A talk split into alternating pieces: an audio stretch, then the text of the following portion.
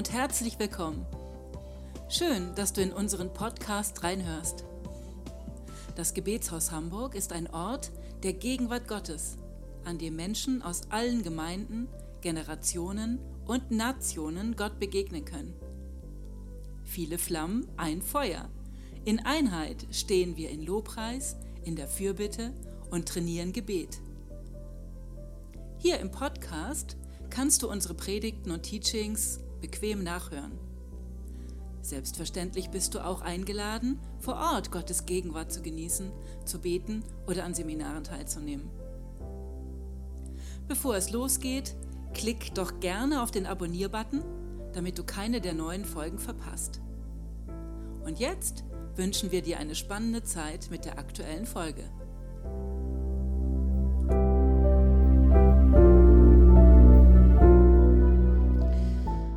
Ja, nochmal herzlich willkommen zu unserem Seminar Leben im Geist.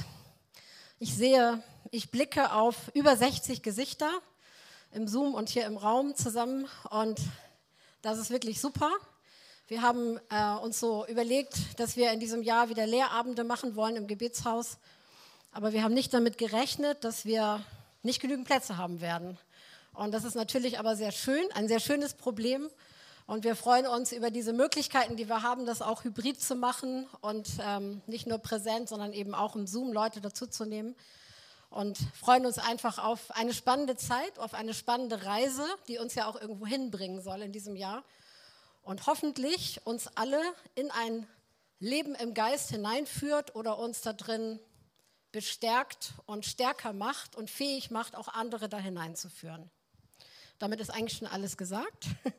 Und ich kann schon wieder Schluss machen, aber nein, nicht ganz. Also, ich möchte gerne noch ein paar kurze Hinweise und Instruktionen geben. Wir haben ja dieses Seminar ausgeschrieben als so ein Kompaktprogramm, was einmal im Monat stattfindet und drei Stunden umfasst. Es wird immer einen vergleichsweise ähnlichen Ablauf haben. Die erste Stunde beginnen wir mit Lobpreis in irgendeiner Form. Und dann gibt es etwa eine Stunde so eine Lehreinheit.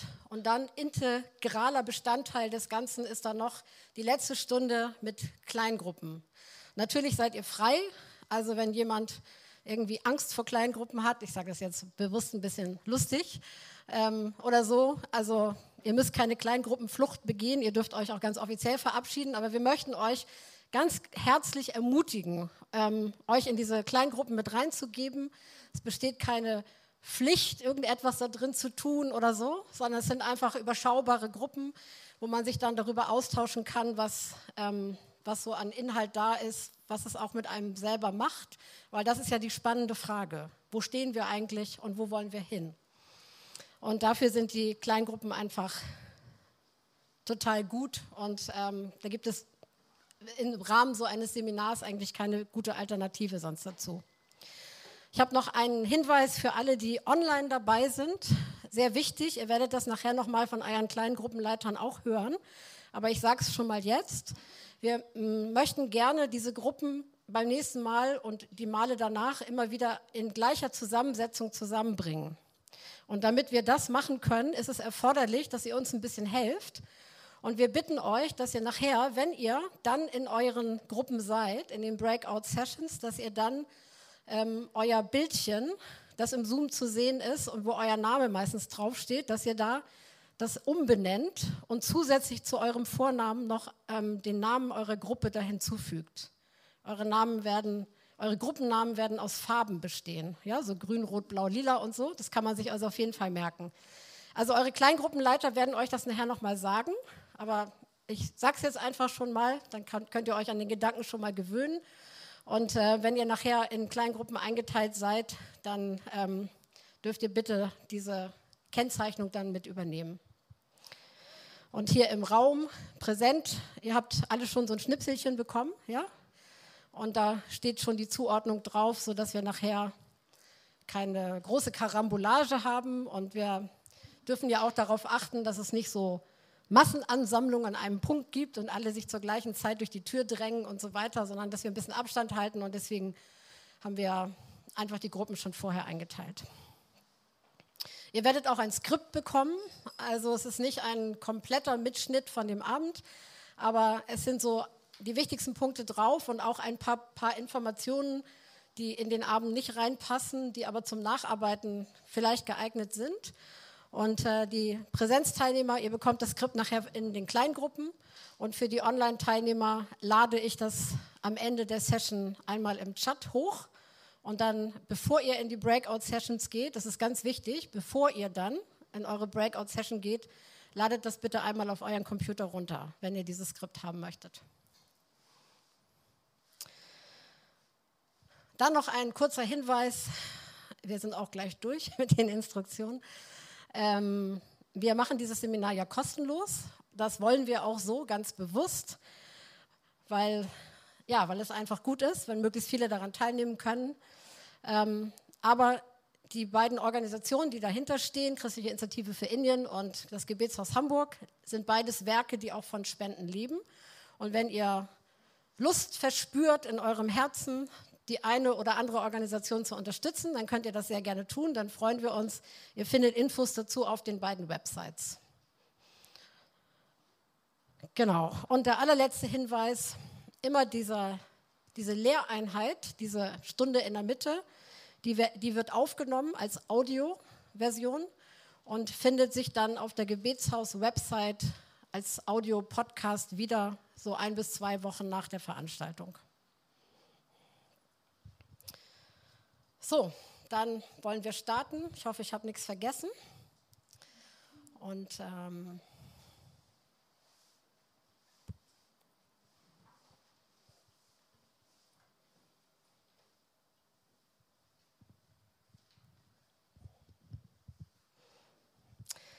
Leben im Geist. Ein Thema, ähm, das viel Anklang findet offensichtlich. Und äh, das finde ich eigentlich sehr interessant, weil man könnte ja denken, Leben im Geist, naja, das ist doch eigentlich so ein Basic, oder? Also etwas, was unser Leben als Christen bestimmt. Ähm, ich weiß nicht, wie euch das geht. Es gibt ganz viel so Vokabular, frommes Vokabular. Das haben wir alle sehr frühzeitig gelernt. Ähm, ist so eine, eine Frage, die wird uns in diesem Jahr immer wieder beschäftigen, die wird immer wieder aufpoppen. Sind wir eigentlich in unseren Gemeinden zu Jüngern gemacht worden, zu Menschen, die in Jüngerschaft leben? Oder sind wir so christlich fromm sozialisiert worden? Sind wir dazu gebracht worden, äußere Verhaltensweisen zu übernehmen und unsere Sprache, unseren Wortschatz zu erweitern, um so etwas, was wir vielleicht als kanaanäisch bezeichnen könnten. Also so ein Wortschatz, den kein anderer Mensch in dieser Welt hat. Wenn wir dann so von Verheißungen reden und einem verheißenen Land und das verheißene Erbe, was wir einnehmen sollen und so, wo Leute, die mit dem Glauben nichts am Hut haben, irgendwie sagen so, okay, bist du von Zeugen Jehovas oder aus der Zeit gefallen oder so? Was ist eigentlich wirklich Jüngerschaft? Diese Frage wird, wird uns an jedem dieser Abende bewegen, in irgendeiner anderen Form, wird das wieder aufpoppen und wieder hochkommen. Und ich möchte heute Abend beginnen mit einem Thema, das ganz zentral ist in der Bibel, aber erstaunlicherweise überhaupt gar nicht zentral ist in unseren Gemeinden. Und wenn ihr mal so kurz zurück überlegt, ihr seid wahrscheinlich unterschiedlich lange schon fromm, oder irgendwie Gemeindegänger oder Christ oder wie immer ihr euch bezeichnet, habt ihr in eurer Prägung, in eurer christlichen Sozialisierung oder wie immer man das nennen soll, seid ihr über das Reich Gottes gelehrt worden? Also ich will diese These nochmal wiederholen. In der Bibel ist das Reich Gottes, dieses Thema, das Reich Gottes, das Königreich Gottes zentral, absolut zentral. Und das werde ich heute Abend mit euch näher anschauen, was, damit, was ich damit auch meine.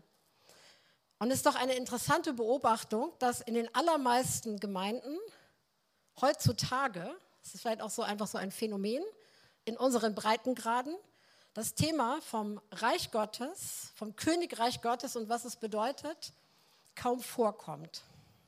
Wir kennen Geschichten aus der Bibel, wo, wo, Jesus vom Reich Gottes redet. Wir wissen, dass Paulus immerzu vom Reich Gottes schreibt und so weiter. Natürlich, die Begriffe sind uns total geläufig, sie sind uns total bekannt.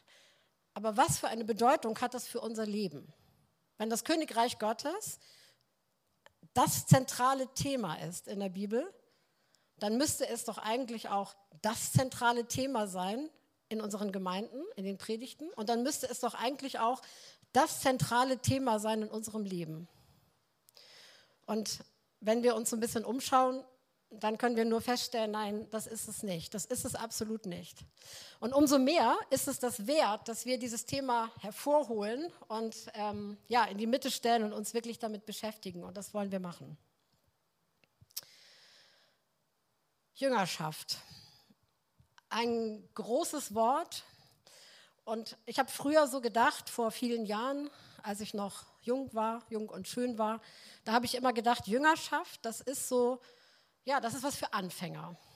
Also jemand kommt zu Jesus, jemand nähert sich dem Glauben und äh, wird Christ, bekehrt sich, übergibt Jesus sein Leben oder wie immer wir das formulieren wollen. Und dann ja, dann ist es notwendig, dass so ein Mensch in Jüngerschaft geführt wird. Ist auch richtig, würde ich auch heute nicht widersprechen.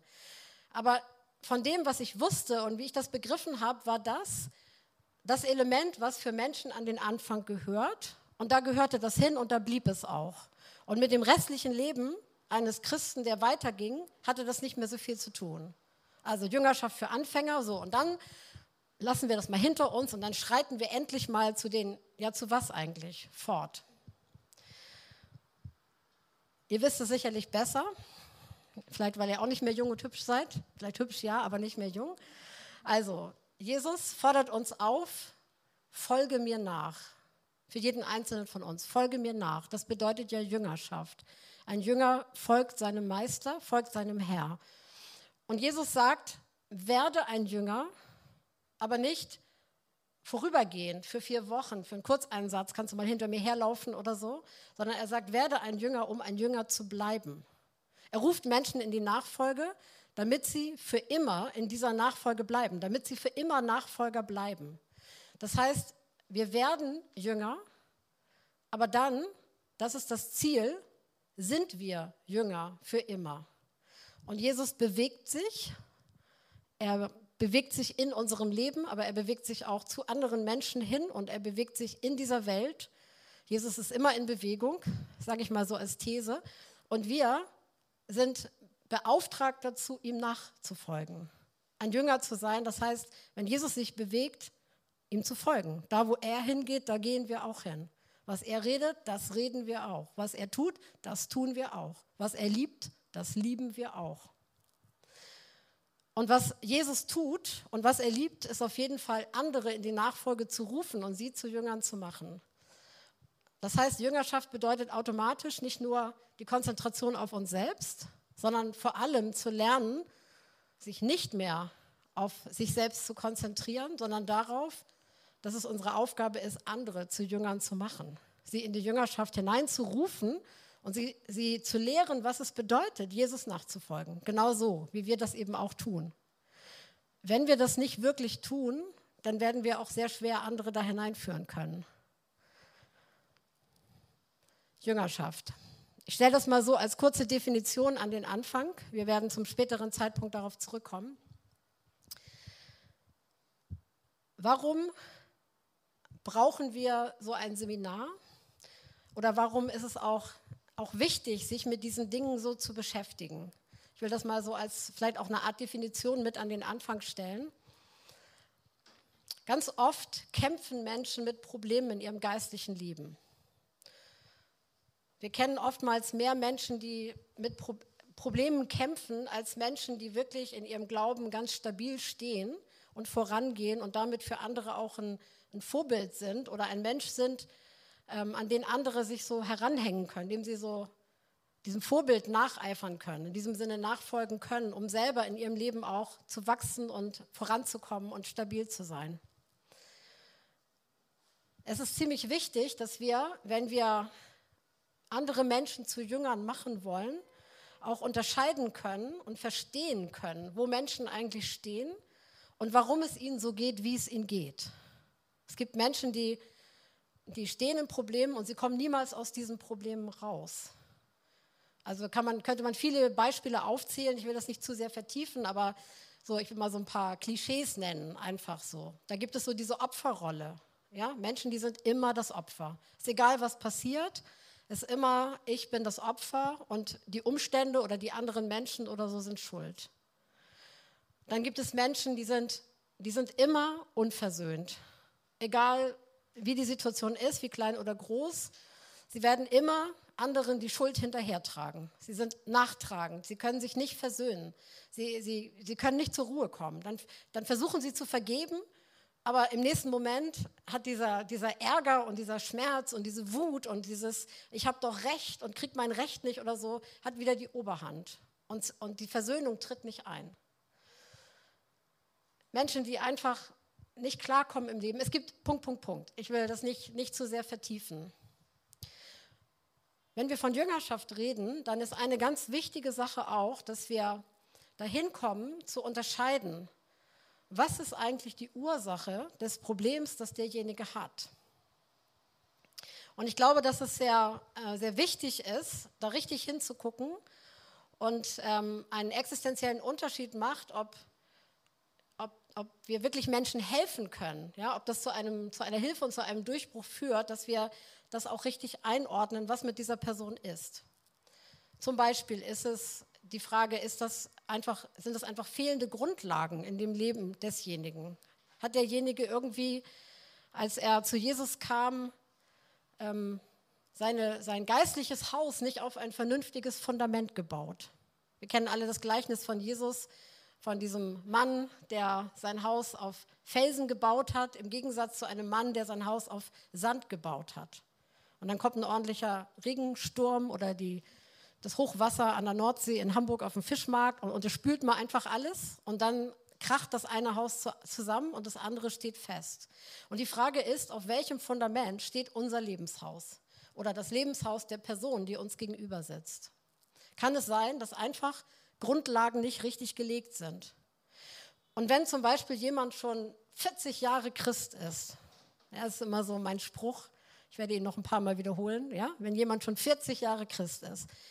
Wer wagt denn daran, daran an, an dieser Festung, sage ich mal so, zu rütteln und zu sagen, du, auch wenn du schon 40 Jahre ein Christ bist und die Bibel liest und in die Gemeinde gehst, könnte es vielleicht sein, dass du keine vernünftigen Grundlagen hast in deinem geistlichen Leben. Und viele Menschen werden sagen, boah, hallo, ich bin doch kein Anfänger, ja? Ich kenne Jesus seit 40 Jahren, ich habe schon so viel mit ihm erlebt und so. Und manchmal mauert man sich dann so zu. Aber es kann eine Ursache sein, dass wir Dinge nicht auf die Reihe kriegen, ja, dass Dinge nicht funktionieren in unserem Leben, einfach weil das Fundament nicht richtig steht. Aber das muss nicht immer die Ursache sein. Es gibt auch andere Dinge. Zum Beispiel, wir gehen alle durch verschiedene Wachstumsphasen. Und es ist im geistlichen Leben genauso oder vergleichbar wie mit den Wachstumsphasen im natürlichen Leben. Ein Baby hat definitiv andere Probleme als ein Erwachsener. Und ein alter Mensch, ein alt gewordener Mensch hat andere Probleme als ein Teenager. Und dann, wenn ich einen Menschen, wenn ich also jemand vor mir sitzen habe und ich beachte sein natürliches Alter im Zusammenhang mit dem, was, was ihn bewegt, dann finde ich manche Sachen total logisch. Ja, natürlich, weil dieser Mensch ist bereits alt oder er ist noch bereits sehr unreif, weil es erst ein Kind ist oder so.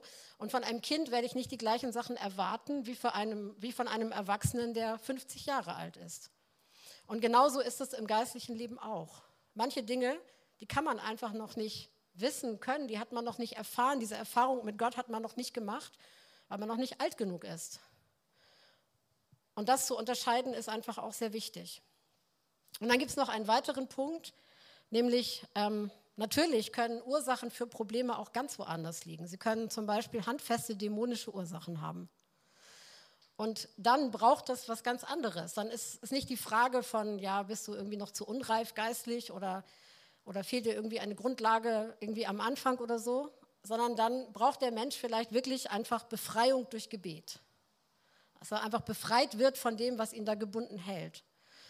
Und wenn man diese Dinge nicht voneinander vernünftig unterscheidet, dann wird man A, keinen Erfolg haben, B, möglicherweise demjenigen zusätzliche Schäden zufügen oder ihn irgendwie zumindest verletzen und ihn vielleicht noch frustrierter zurücklassen.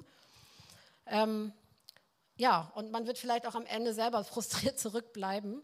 Und deswegen ist es ganz wichtig, auf alle diese Dinge mal so richtig gründlich hinzuschauen. Was macht Jüngerschaft aus und auf welchem Fundament stehen wir? Und ich will heute Abend mit euch dieses Thema Königreich Gottes anschauen weil ich glaube, dass es so einmal erstmal dieses Thema so in der Mitte trifft. Es ist, wie ich schon gesagt habe, einfach zentral in der Bibel. Es ist zentral in dem, was Jesus gelehrt hat. Und deswegen machen wir uns da mal so auf die Spur, das auch anzuschauen. Das Evangelium, das Jesus gepredigt hat, war das Evangelium vom Königreich Gottes. Das ist ein wesentliche, eine wesentliche Aussage und ein wesentlicher Unterschied zu dem, wie es bei uns heutzutage ist. Wenn ihr so mal kurz reflektiert in eurem Kopf und mal so überlegt, wenn ihr anderen Menschen von Jesus erzählt oder von Gott erzählt, ich will es mal so formulieren, was ist der Inhalt dessen, was ihr weitergebt? Worum dreht sich das Ganze? Wir sind hier bei uns in der westlichen Welt in unserer Generation heute sehr geprägt davon, dass wir das Evangelium genauso individualistisch überformen, ich will das mal so nennen, wie wir selber geprägt sind. Unsere Gesellschaft ist durch und durch individualistisch geprägt. Wir sehen uns absolut im Mittelpunkt, uns selber oder den Menschen allgemein. Und ähm, dann, wenn wir über das Evangelium nachdenken, ja, dann hat das so eine Logik. Ja, also ist logisch. Also wenn es so ist, dass Jesus der einzige Weg ist und es außer ihm keine Wahrheit gibt, ja, wenn das so ist, also es, bei uns beginnt alles im Kopf und leider endet es auch im Kopf. Also wenn Jesus der einzige Weg ist, ja, dann ist das einzig Logische, dass man am besten auf diesem Weg geht, dass man diesen Weg wählt. Und wenn man diesen Weg nicht wählt, dann ist man verloren. Das heißt, der arme Mensch, der steht ja in der Mitte, der arme Mensch, der ist ja dann verloren. Also wenn er jetzt nicht zu Jesus findet, wenn er diesen Weg nicht wählt, dann ist er verloren. Also muss ich alles dafür tun, also falls ich was dafür tue, ja, muss ich alles dafür tun, dass dieser Mensch unbedingt zu Jesus kommt oder diesen Weg findet und diesen Weg beschreitet, weil sonst dieser arme Mensch ja verloren ist. Ich überziehe das jetzt ein bisschen, ja, das werde ich öfters machen, das ist meine Art. Ähm, aber ich möchte es einfach klar herausstellen. Wo bleibt Gott in diesem Evangelium? Und wo bleibt das Reich Gottes? Und ich glaube, es ist nichts wichtiger, als dass wir da ganz genau hinschauen. Johannes der Täufer hat damit angefangen.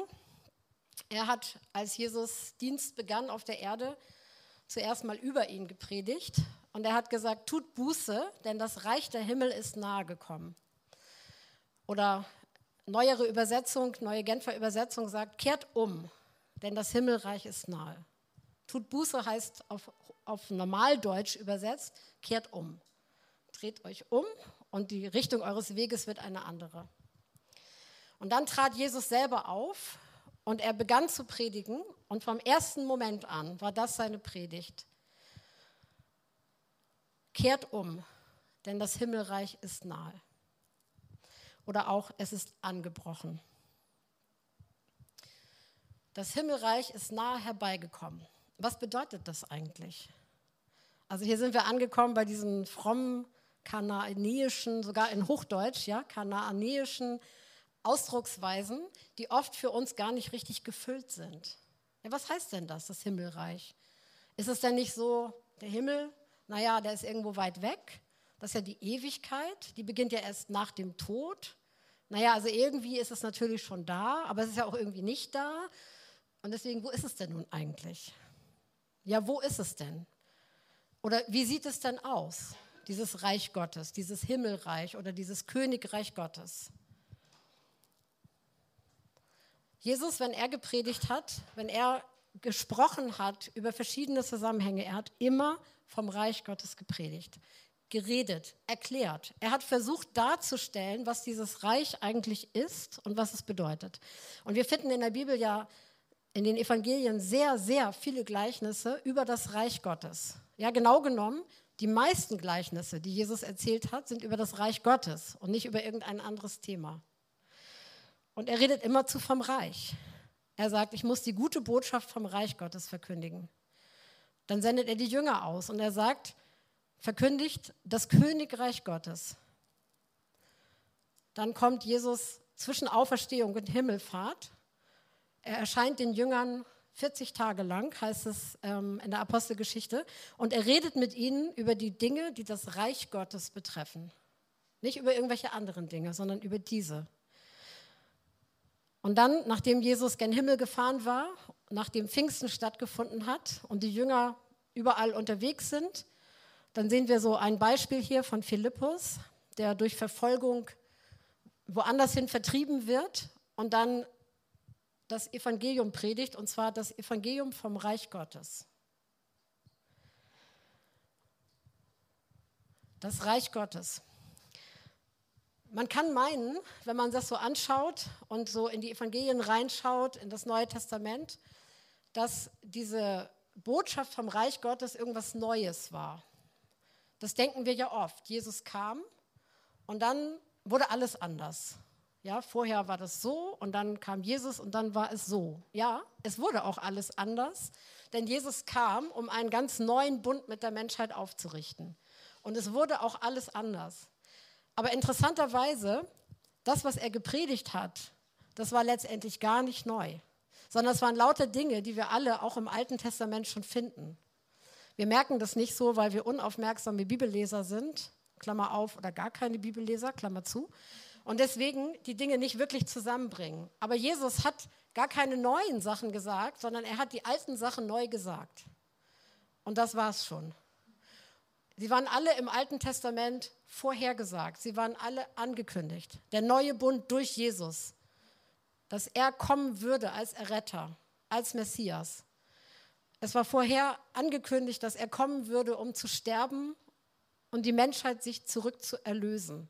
Dass er wiederkommen würde, zuerst als Messias und dann nochmal wiederkommen würde, als wiederkommen wird. Es liegt ja noch in der Zukunft, als König, der sein Königreich einnimmt. Die Geschichte der Menschheit aus der Sicht der Bibel ist immer eine Geschichte von zwei Reichen gewesen. Von dem Reich Gottes und einem anderen Reich, das die Menschheit beherrscht, die aus dem Reich Gottes herausgefallen ist.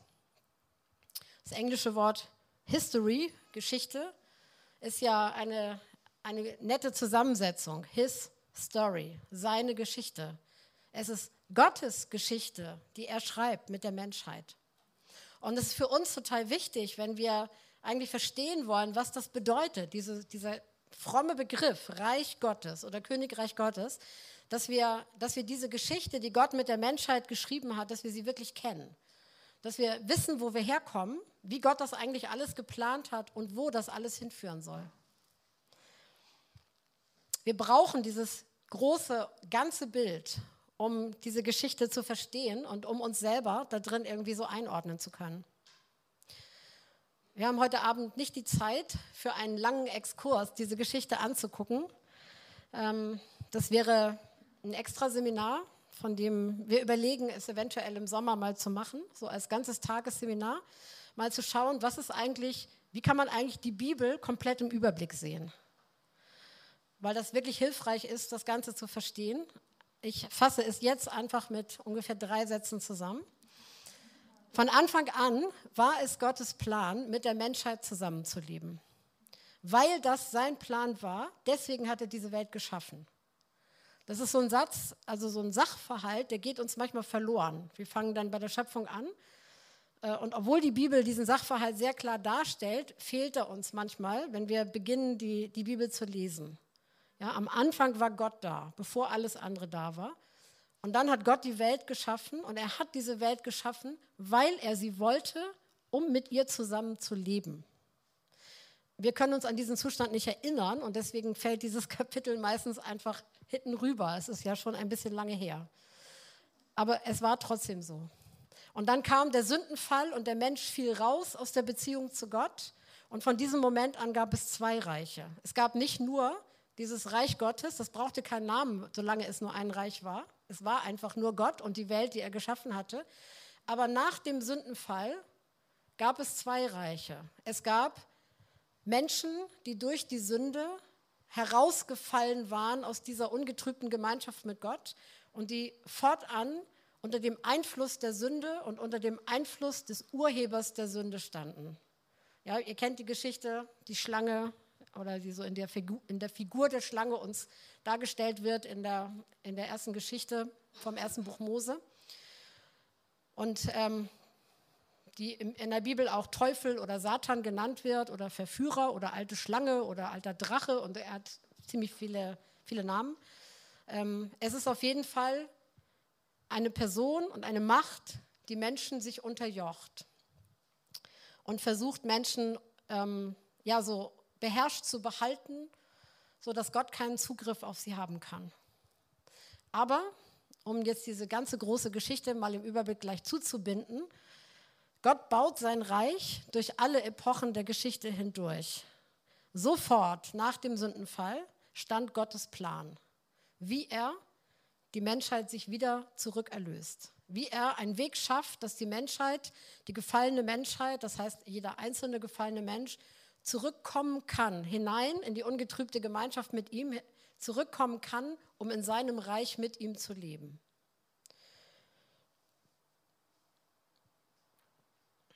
Die Botschaft vom Königreich Gottes ist wirklich eine gute Nachricht. Wir wissen alle, dass das Wort Evangelium übersetzt sowas wie gute Nachricht oder gute Botschaft heißt. Und ähm, ich unterrichte immer mal wieder so kleinere Gruppen von Jüngerschaftsschülern und dann frage ich im Unterricht immer am Anfang so einiger Sessions, was bedeutet jetzt eigentlich gute Nachricht? ja, also ja, also Jesus kam und Jesus ging und Jesus kommt wieder und dieses und jenes und er ist gestorben und habe ich dann so, jo, klingt so richtig nach einer guten Nachricht, echt super überzeugend. Oder andersrum gefragt, was daran ist jetzt eigentlich die gute Nachricht? Und es fällt Leuten das sehr, es fällt Leuten sehr schwer, das zu formulieren. Vielleicht geht uns das auch so. Was daran ist eigentlich die gute Nachricht? Die gute Nachricht ist, Gottes Königreich ist da und der Weg in dieses Königreich ist frei. Und Jesus ist gekommen und hat diesen Gegenspieler bereits besiegt. Und damit ist die Tür offen, dass jeder in dieses Reich Gottes zurückkommen kann. Das ist eine sehr gute Nachricht für uns, die wir hineintreten können in dieses, in dieses Reich, wieder unter die gute Herrschaft Gottes. Und es ist gleichzeitig damit eine zentrale Kampfansage an den, der dieses andere Reich beherrscht und der auf gar keinen Fall will, dass ihm irgendjemand daraus entschlüpft, sondern er will jeden, der in diesem Reich bei ihm fremdbeherrscht ist, den er unter, unterjocht hat mit, mit, mit der Sünde und mit dem Tod und mit seiner Einwirkung auf das Leben der einzelnen Menschen und ganzer Nationen und wo all das Böse da so rein exportieren und reinschieben kann. Er will auf gar keinen Fall, dass seine Macht begrenzt wird und irgendjemand da rauskommt. Es ist eine zentrale Kampfansage. Und es hat eine explosive ähm, Sprengkraft, aber das nehmen wir oft gar nicht so wahr.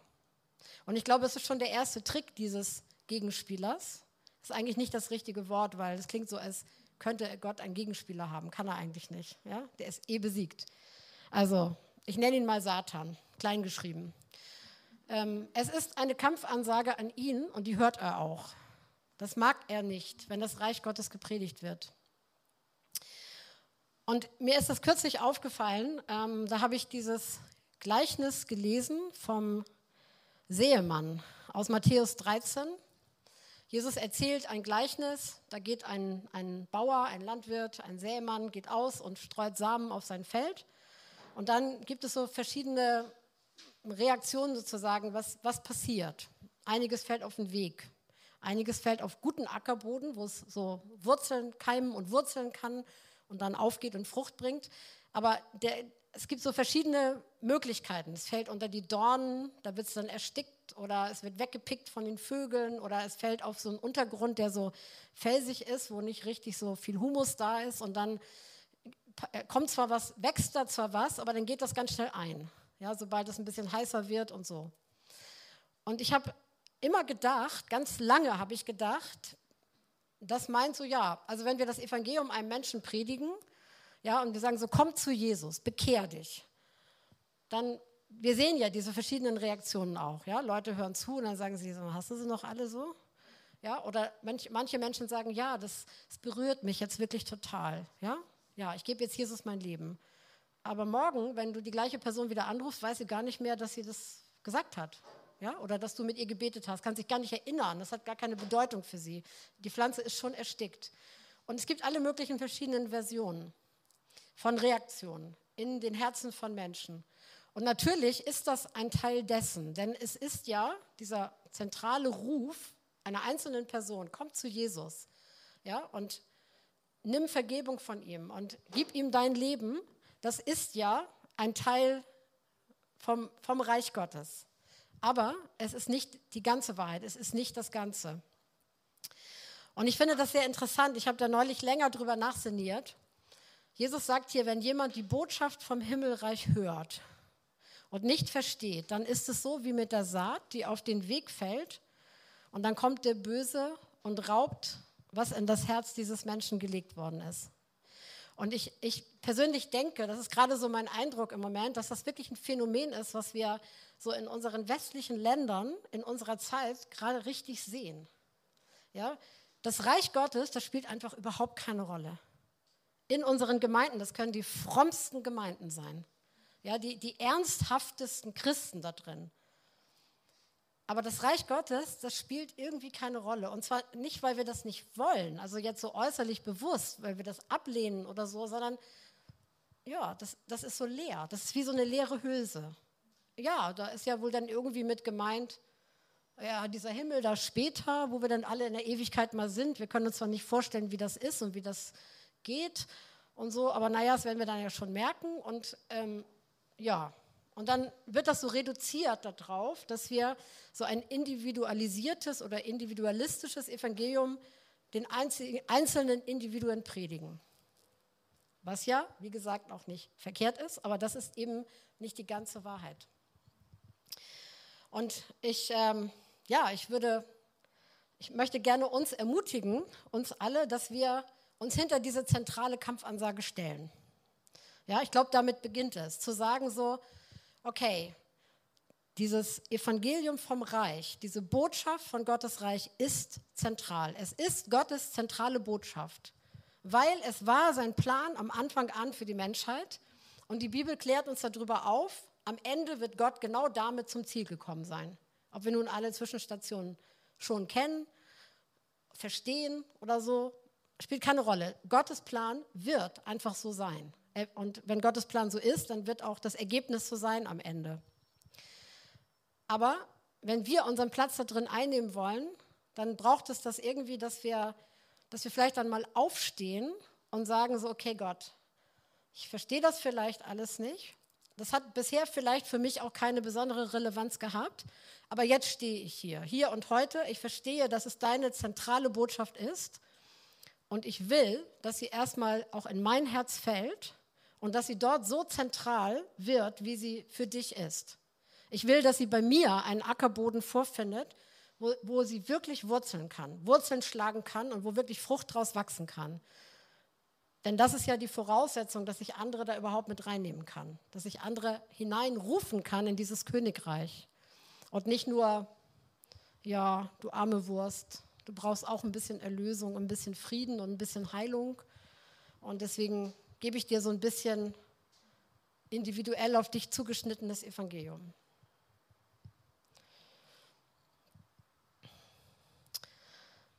Das Reich Gottes. Wie kommt man hinein? Ich nehme mal an, dass ihr alle die Antwort kennt. Ich gehe einfach mal so davon aus, dass ich zu lauter Menschen spreche, die nicht ähm, draußen stehen, sondern die drin stehen ja, die von sich sagen können, ja, ich bin zu Jesus gekommen, ich habe mich zu ihm bekehrt und ich bin damit hineingetreten in das Reich Gottes. Ob wir uns nur so gut auskennen im Reich Gottes oder nicht, aber ich bin drin, ich bin drin. So. Und ich will trotzdem mit euch diesen Vorgang mal ganz kurz anschauen, auch ohne das zu sehr auszu, auszuführen. Wie kommt man hinein in das Reich Gottes? Die Bibel beschreibt uns das als so einen Prozess. zu dem mehrere Elemente gehören. Aber oft sehen wir, gerade in unseren Breitengraden, dass Menschen sich ähm, nicht so ganzheitlich bekehren. Nimm mal dieses Wort, das ist ja auch seit ungefähr 20 Jahren ein neues Modewort. Ganzheitlichkeit. Und die Bibel ist übrigens äußerst ganzheitlich in jeder Hinsicht. Und Gott möchte, dass wir in sein Reich hineinkommen. Und aus Gottes Sicht geht das tatsächlich nur ganz oder gar nicht. Es geht nur ganzheitlich. Wir können nicht irgendwie den großen Zeh draußen lassen und den kleinen Daumen da rein oder so, sondern das ist eigentlich ganz oder gar nicht. Aber wir sehen in unseren Breitengraden, dass Menschen oft so Kopfbekehrungen machen. Es gibt auch emotionale Bekehrungen oder so. Man kann das auch so verschiedene Bereiche übertragen. Und das ist ein, kann zu einem großen Problem führen, wenn das so ist. Dass Menschen, wie ich das vorhin auch schon beschrieben habe, so aus vielleicht logischen Schlussfolgerungen heraus ähm, zu einer Entscheidung kommen oder zu einer Entscheidung geführt werden, sich für Jesus zu entscheiden. Und dann kann es sein, dass ähm, dieser ganze Prozess der Wiedergeburt kein richtig vollständig und abgeschlossener Prozess ist.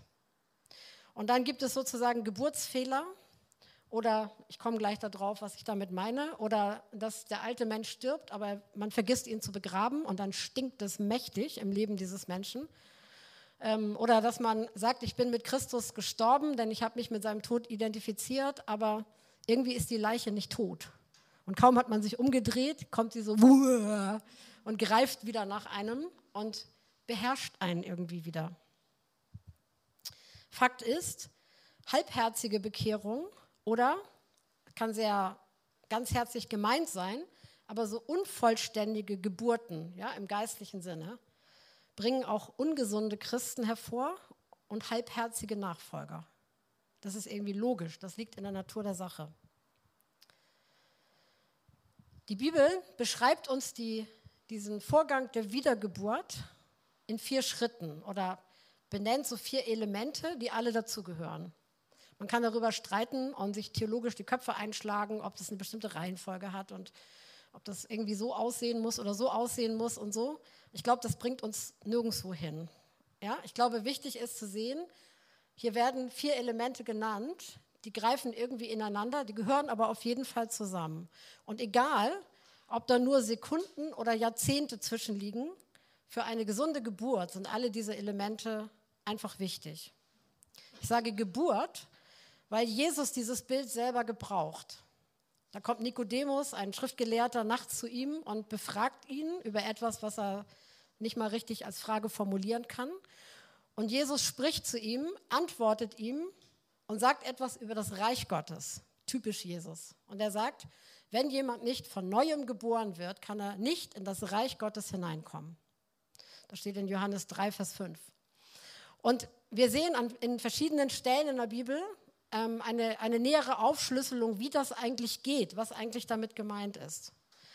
Und äh, in der Pfingstpredigt von Petrus in Apostelgeschichte 2, da nennt, äh, nennt Petrus diese Elemente. Und er, er fordert die Menschen auf, an Jesus, an den Jesus, den sie gekreuzigt haben, zu glauben.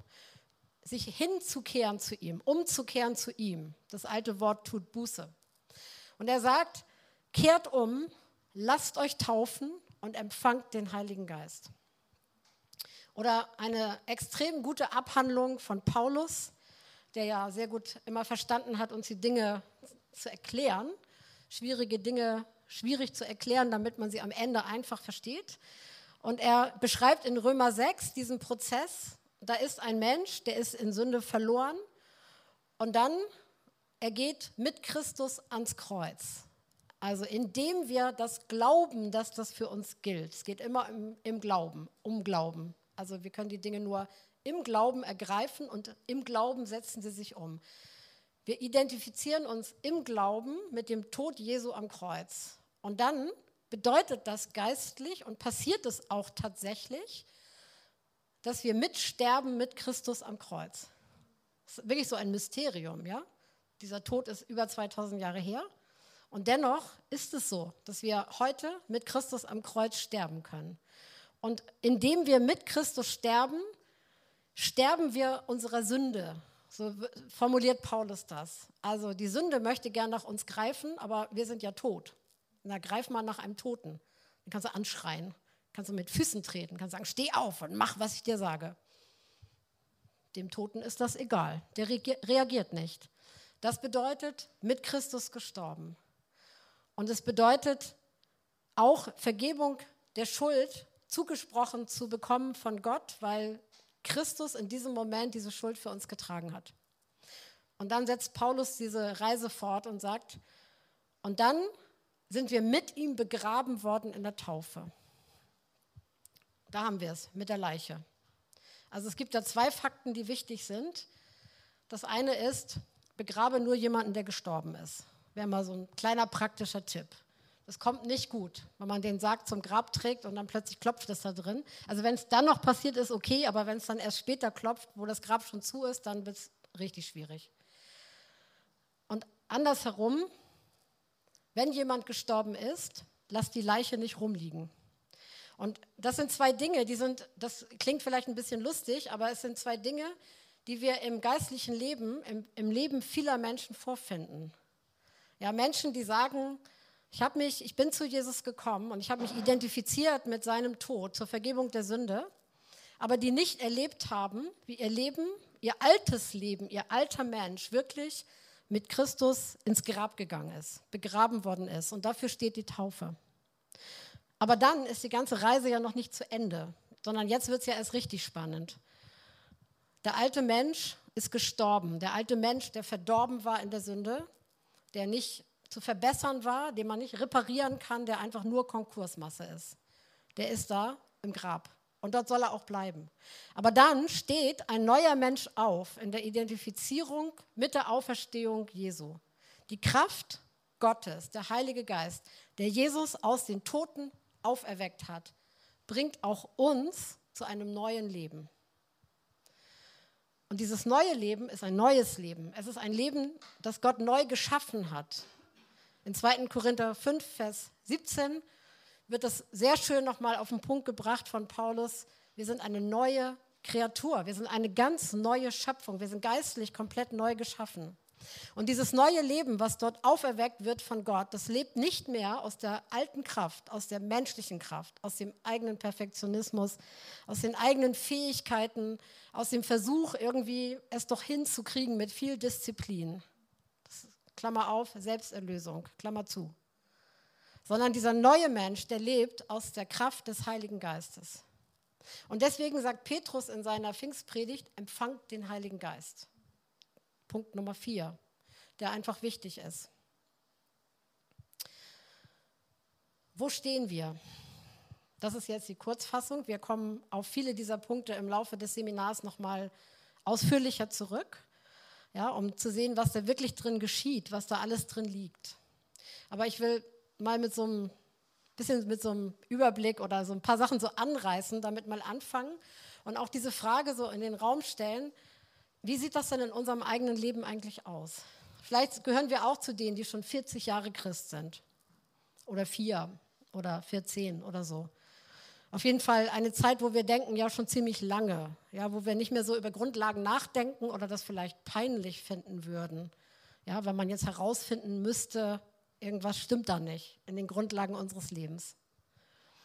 Aber wenn wir Menschen sein wollen, und ich erkläre das jetzt nochmal zum Ziel dieses Seminars, die nicht nur selber im Geist leben, sondern die andere da hineinführen, in die Jüngerschaft, in eine lebendige Jüngerschaft hineinführen, dann ist es wichtig, dass wir diese Dinge verstehen und dass wir auch in unserem eigenen Leben das wirklich richtig durchschauen und dass wir das nehmen und das auch alles sozusagen so ins Licht zerren, also ins Licht vor Gott und das mit ihm zusammen mal so anschauen. Stehen wir da eigentlich auf einem richtig soliden Fundament?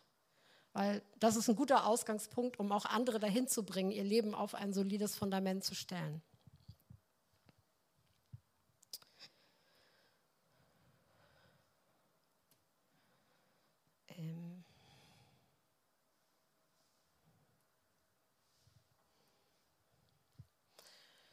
In das Reich Gottes kann man nur hineingeboren werden. Ist die Aussage Jesu. Du kannst das Reich Gottes nicht sehen. Du wirst nicht beschreiben können, wie es ist, weil du nämlich nicht hineinkommst, wenn du nicht hineingeboren wirst. Das ist ähm, eine ziemlich wichtige Sache, deswegen, weil wir manchmal diesen Fakt auch übersehen, dass eine Neugeburt bedeutet, dass man, wenn man neugeboren ist, erstmal ein Neugeborenes ist. Klingt zwar eigentlich logisch, aber wir gehen damit oft nicht so um.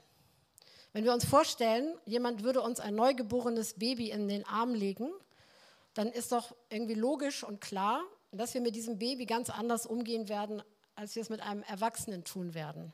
Wir werden zu dem Baby nicht sagen, ja, da drüben ist ein Edeka oder da auf der anderen Seite ein Aldi. Wenn du Hunger hast, ne, dann weißt du ja, wo du das findest, wo du was zu essen kriegst oder zu trinken.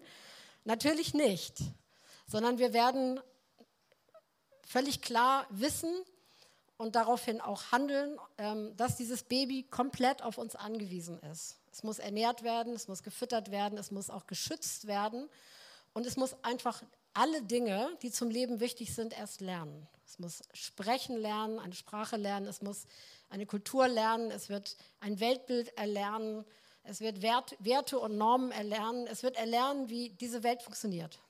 Die ganzen Regeln und Gesetzmäßigkeiten und, und so weiter und so fort. Es wird lernen, was die Beziehungen in der eigenen Familie sind und wie man Beziehungen baut mit anderen Menschen und so weiter. Oftmals übersehen wir in unserem eigenen Leben und auch im Umgang mit anderen, dass es im Geistlichen nicht anders ist dass Menschen, wenn sie hineingeboren werden in das Reich Gottes, eine komplett neue Kultur erlernen müssen. Schlimmerweise auch eine komplett neue Sprache, die vielleicht, die, das sollte vielleicht nicht unser Ziel sein, also nicht diese fromme Sprache jedenfalls. Genau, aber sie müssen auch eine völlig neue Weltordnung lernen. Es ist ein ganz anderes System sozusagen, unter dem wir dann leben. Und ich will den Spieß nochmal wieder umdrehen auf uns selbst. Wie ist das eigentlich bei uns gelaufen? Das ist eine extrem wichtige Frage, weil sie bestimmt ganz viel da, darüber, wie unser Leben im Reich Gottes aussieht. Sie, sie ist auch bestimmend dafür, ob wir überhaupt einen Blick fürs Reich Gottes haben. Und den haben wir ja meistens nicht. Das gibt uns also schon mal so ein bisschen so einen Anhaltspunkt, dass vielleicht die Anleitung am Anfang auch nicht so gut war, die Betreuung, als wir Neugeborene waren. Das Reich Gottes funktioniert komplett anders als das Reich dieser Welt. Und es gibt niemanden, der mehr Probleme damit hat, als der Christ, der schon fromm aufwächst. Mir begegnen immer wieder Menschen und jetzt auch gerade kürzlich hatte ich auch wieder so eine Diskussion mit, äh, mit jemand darüber.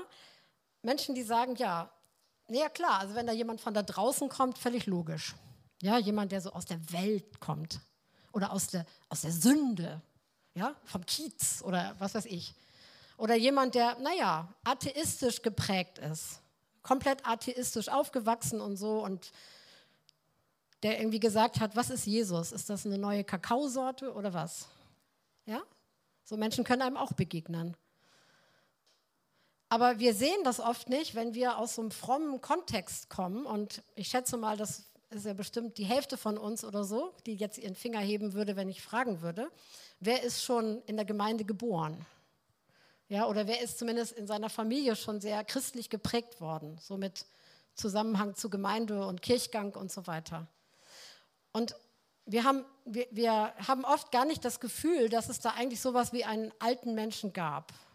Also natürlich ja, wir haben ja gelernt, vielleicht schon im Kindergottesdienst, vielleicht schon als wir fünf Jahre alt waren und das das erste Mal so vom Verstand erfassen konnten, dass wir Sünder sind und verloren und dass wir Jesus brauchen. Und dann haben wir vielleicht mit sechs das erste Mal Jesus unser Leben übergeben oder mit sieben Jesus in unser Herz aufgenommen. Also ich habe das mit acht gemacht. Ja, ich bin auch so ein frommes Gemeindekind, ja, schon fromm geboren. Und mit acht habe ich auf dem Sandkastenrand gesessen und habe zu meiner Freundin gesagt, Marion, jetzt geben wir Jesus unser Leben. Und weil Marion immer gemacht hat, was ich gesagt habe, hat sie dann auch mitgemacht. Grüße an Marion. Sie ist auch heute noch Christ und äh, es hat gehalten bei uns beiden. Aber so hat es begonnen. Ich saß auf der Schaukel und ich habe gesungen, die Lieder aus dem Kindergottesdienst und dann war das Gottesliebe ist wie die Sonne, sie ist immer und überall da. Und dann hatte ich eine plötzliche Erkenntnis. Ich glaube, es war eine wirkliche Begegnung mit Gott. Kann man als Kind haben. Es war tief und es war echt. Und das habe ich nie wieder rückgängig gemacht und ich bin sehr froh über diese Entscheidung. Ich nehme das total ernst. Aber es gibt ein Aber dahinter. Und an dem Tag, ich habe gesagt, Marion, hier komm auf den Sandkastenrand. Ich bete vor, du betest nach. Hat funktioniert. Fromm geprägt, fromm geboren. Und dann wollte ich getauft werden, was ich nicht war als Kind, weil unsere Eltern wollten, dass wir als Kinder uns selber, also als Erwachsene dann, wenn wir alt genug sind, uns selber entscheiden. Und dann habe ich äh, das beantragt und äh, das war eine Freikirche, die nur Erwachsene getauft hat damals. Und dann haben sie gesagt, so, nee, ein Kind taufen wir nicht. Und ich habe jedes Jahr wieder gefragt und als ich dann zwölf war, dann haben sie gesagt, naja, die ist ganz schön hartnäckig. Dann taufen wir mal ein Kind. Und dann haben sie ein Kind getauft. Und es war für mich ein großer Tag, weil also soweit ich das als Zwölfjährige verstehen konnte, das wirklich verstanden hatte. Deswegen war mir das auch so wichtig mit der Taufe. Ich wusste, dass damit etwas besiegelt wird, von dem ich wollte, dass es besiegelt wird. Und das war auch gut so. Und als ich 16 war, bin ich das erste Mal mit dem Heiligen Geist in Berührung gekommen. Also so bewusst. Natürlich, es war der Heilige Geist, der mich bekehrt hat. Ich sage es mal ganz klar, natürlich. Es war der Heilige Geist, der mich zur Taufe getrieben hat. Und der Heilige Geist war in meinem Leben anwesend, aber ich hätte das nicht so formulieren können. Ich wusste auch nichts über den Heiligen Geist, außer dass es ihn irgendwie gibt. Aber dann habe ich ihn erlebt in einer, in einer anderen Weise, erlebt, wie, was es bedeutet, wenn man erfüllt wird mit dem Heiligen Geist. Und immer so ein paar Jahre dazwischen, und das ist so ein Prozess, der hat sich so hingezogen. Aber verglichen mit manchen Christen, die nach 40 Jahren vielleicht sich mit dem einen oder anderen das erste Mal beschäftigen, ist das ja noch ein relativ kurzer Prozess gewesen. Trotzdem war es auch für mich, weil ich so fromm geboren bin, immer die Frage, ja, also natürlich, ich bin ein Sünder, aber ich bin ja schon eigentlich, ich bin ja christlich sozialisiert. Also ich bin doch eigentlich mit einem christlichen Weltbild aufgewachsen. Ich weiß, ich habe doch von klein aufgehört, liebe deine Feinde. Ja, bring deinen Ärger unter deine Füße und all solche Sachen.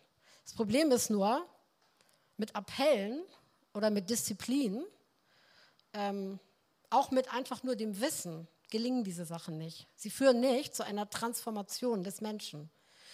Und der alte Mensch, wenn der alte Mensch nicht ans Kreuz genagelt wird und das wirklich so ein, ein, ich sag mal, bewusster Moment ist, ein bewusster Prozess auch, Teil des Prozesses, dass wir uns davon verabschieden, dass dieser alte Mensch die Herrschaft über unser Leben hat, der sich aus der Welt ernährt, aus dem System, das von Satan beherrscht wird. Wenn das nicht abgeschnitten wird, so wie die Nabelschnur, ja, wenn das Baby geboren ist, damit die Ernährung von da aufhört, dann kann die Ernährung aus der anderen Richtung gar nicht kommen. Also stellen wir uns vor, das Baby wird geboren, es ist soweit alles gesund und die Nabelschnur wird nicht durchgeschnitten. Also ich stelle mir das ein bisschen schwierig vor für eine Frau, die dann wieder ins Leben zurückkehren will, die dann ihr Baby an der Nabelschnur hinterher schleifen muss. Ähm, aber Spaß beiseite. Also auch für das Baby, das Baby kann ja ein eigenständiges Leben nicht beginnen. Er kann es nicht, es hat keine Chance. Sondern die Nabelschnur muss abgeschnitten werden. Und wenn sie abgeschnitten ist, ist die Ernährung abgeschnitten und auch die, die Atmung oder der Atmungsersatz, sag ich mal so. Und dann ist zum ersten Mal die Notwendigkeit da, selber zu atmen. Und dann macht das Kind, hoffentlich, ja, und der Odem kommt rein. Und aus dem ersten, oft mit Geschrei begleitet, wird dann hoffentlich eine normale, regelmäßige Atmung im, mit dem richtigen Rhythmus und so weiter. Und Jesus nicht umsonst nimmt dieses Bild, um unsere geistliche Geburt zu beschreiben. Es, es braucht diesen Schnitt, diesen, dieses Abschneiden von dem Alten, was uns bisher ernährt hat und was auch verhindert hat, dass wir, dass wir den Heiligen Geist, ich sage es jetzt mal so, inhalieren. Ja, und dass wir aus der Kraft des Heiligen Geistes leben. Das sind zwei Dinge, die schließen sich aus. Wenn wir weiterhin ernährt werden aus der Welt, und ich meine jetzt nicht die Straßen dort draußen und so, sondern ich meine diesen Einfluss, wenn der alte Mensch die Kontrolle über uns hat und, und das alles im Griff hat, dann ist der Raum nicht da für den Heiligen Geist, um aus dem Geist zu leben.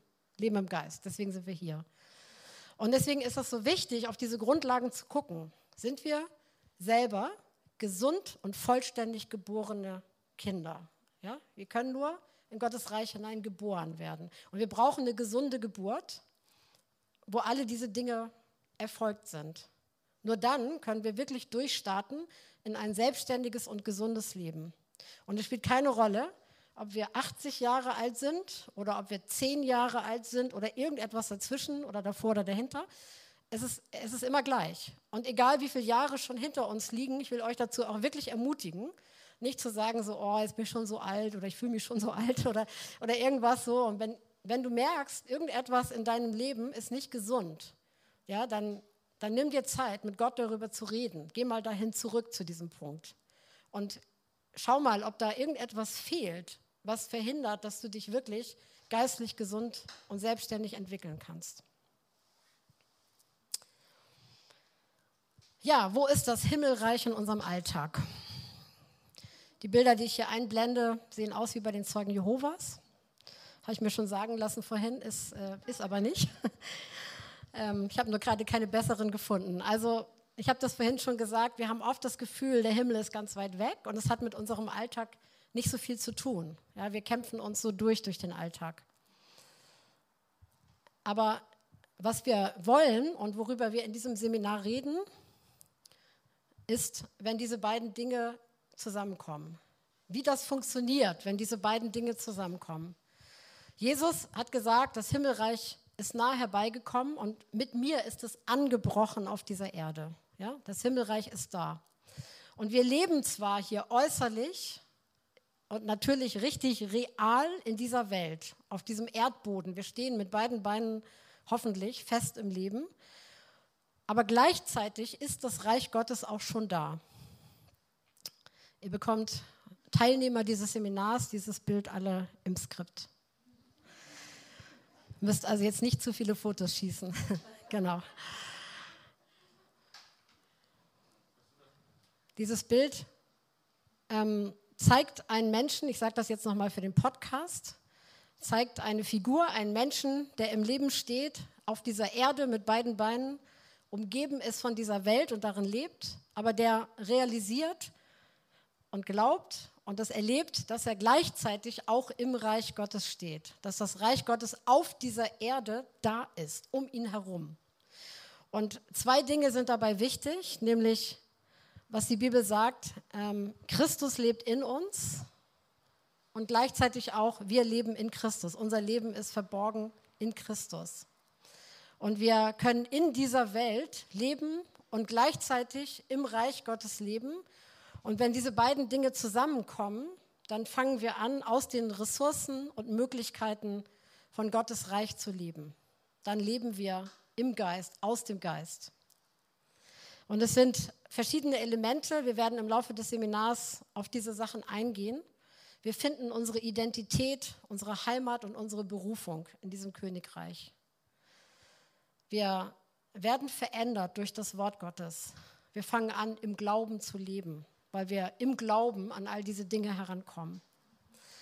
Aber wichtig ist, dieser erste Punkt, den ich am Anfang genannt habe, die Umkehr zu Jesus, die Bekehrung zu Jesus, ist nach dem Evangelium, das Jesus gepredigt hat, eine Bekehrung unter den König, unter die Herrschaft dieses Königs. Es ist eine Bekehrung hinein in das Königreich Gottes, dass wir hineingeboren sind und dass wir uns zu diesem Königreich hinbekehren, zu diesem neuen System und uns von Gottes Geist und Gottes Wort so verändern lassen, dass wir auch so anfangen zu denken wie er und dass wir darin so leben wie er. Ich möchte gerne zum Abschluss dieser Session mit euch beten. Und ich habe ein vorformuliertes Gebet mitgebracht. Und äh, wenn ihr mögt und könnt körperlich, dann steht gerne dazu auf, aber fühlt euch nicht verpflichtet.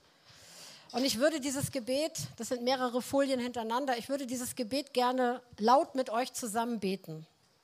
Betet das dann mit, wenn ihr das mitbeten möchtet. Ja? Kein, also auf gar keinen Fall irgendwie Druck aufkommen lassen oder so. Ihr bekommt das nachher auch nochmal schriftlich und ihr könnt später darüber auch nochmal nachmeditieren. Aber ich möchte euch ermutigen, ähm, da reinzusteigen, wenn ihr sagt, ich will das. Es geht nicht darum, bringe ich das alles? Bin ich das schon? Ja, darum geht es nicht, weil das Leistungsdenken, äh, das gehört zum alten Menschen, sondern es ist mehr ein Statement zu sagen, das ist, was ich will, Gott. Und dazu stelle ich mich. Und wenn ihr da so mit, mit einstimmen könnt, dann, ähm, dann seid eingeladen, das einfach mit mir laut zu beten. Und ähm, ja, wir gehen da mal so durch. Jesus, König und Herr meines Lebens. Mein Leben gehört Jesus Christus, dem Sohn Gottes. Jesus Christus ist nicht nur mein Retter, sondern mein König, mein Herr und mein Gott. Ich bin errettet aus der Macht der Finsternis und wurde hineinversetzt in das Königreich meines Befreiers. Meine Grundsatzentscheidung ist, ich trachte zuerst nach dem Reich Gottes und seiner Gerechtigkeit. So wird mir alles andere zufallen. Ich lebe nicht mehr für mich selbst. Jesus hat mein Leben erkauft und mich von der Gefangenschaft von mir selbst befreit. Ich habe kein Recht mehr, mein eigenes Leben zu bestimmen. Mein Herr hat vollkommenes Bestimmungsrecht über mich. Das ist meine Freude und Freiheit. Ich glaube alles, was er sagt. Sein Wort ist die höchste Autorität für mich. Ich liebe den König mehr als mein Leben, mehr als mich selbst, mehr als meine Familie, mehr als andere Menschen und mehr als alles, was diese Welt mir bieten kann. Er ist das Kostbarste und Wertvollste, was ein Mensch je besitzen kann. Ihm zu gehören und zu dienen, ist die höchste Ehre für mich. Ich lege fest, ich verzichte auf meine natürlichen Rechte, wenn sie dem Königreich Gottes widersprechen oder es nicht fördern. Ich lebe für die Expansion des Königreiches Gottes. Jesus hat das Recht, mir zu sagen, in welchem Land und in welcher Stadt ich leben soll.